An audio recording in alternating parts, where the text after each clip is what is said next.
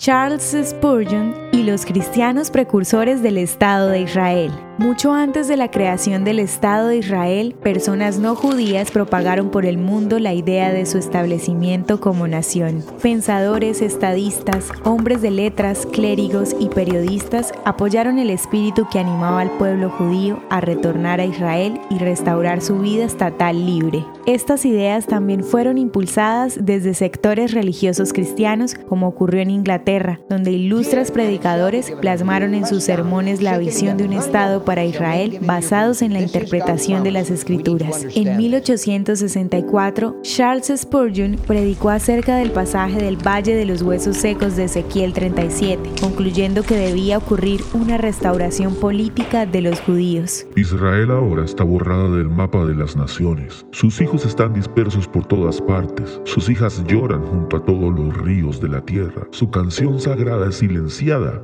Ningún rey gobierna en Jerusalén. No obstante, ella será restaurada como de entre los muertos. Israel será reorganizada, sus huesos esparcidos serán juntados, habrá un gobierno nacional otra vez y habrá de nuevo un Estado. Esto concluyó Spurgeon, el príncipe de los predicadores, 84 años antes de la creación del Estado de Israel. Esta tendencia del apoyo de los ingleses a la creación de un Estado para los judíos fue inspirada en la educación religiosa basada en la Biblia, como lo afirma el profesor Menachem Gelechter en su libro Precursores Cristianos del Estado Judío. El estudio de las escrituras acercó el corazón inglés al judaísmo y fortaleció la creencia de que el pueblo elegido estaba llamado a retornar a su antigua patria, Israel.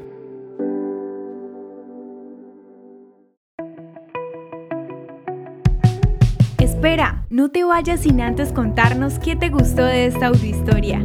También puedes darnos ideas de lo que quieres escuchar. Nos vemos en los comentarios. El contenido original de Audiohistorias de Israel fue provisto y realizado por Philos Project.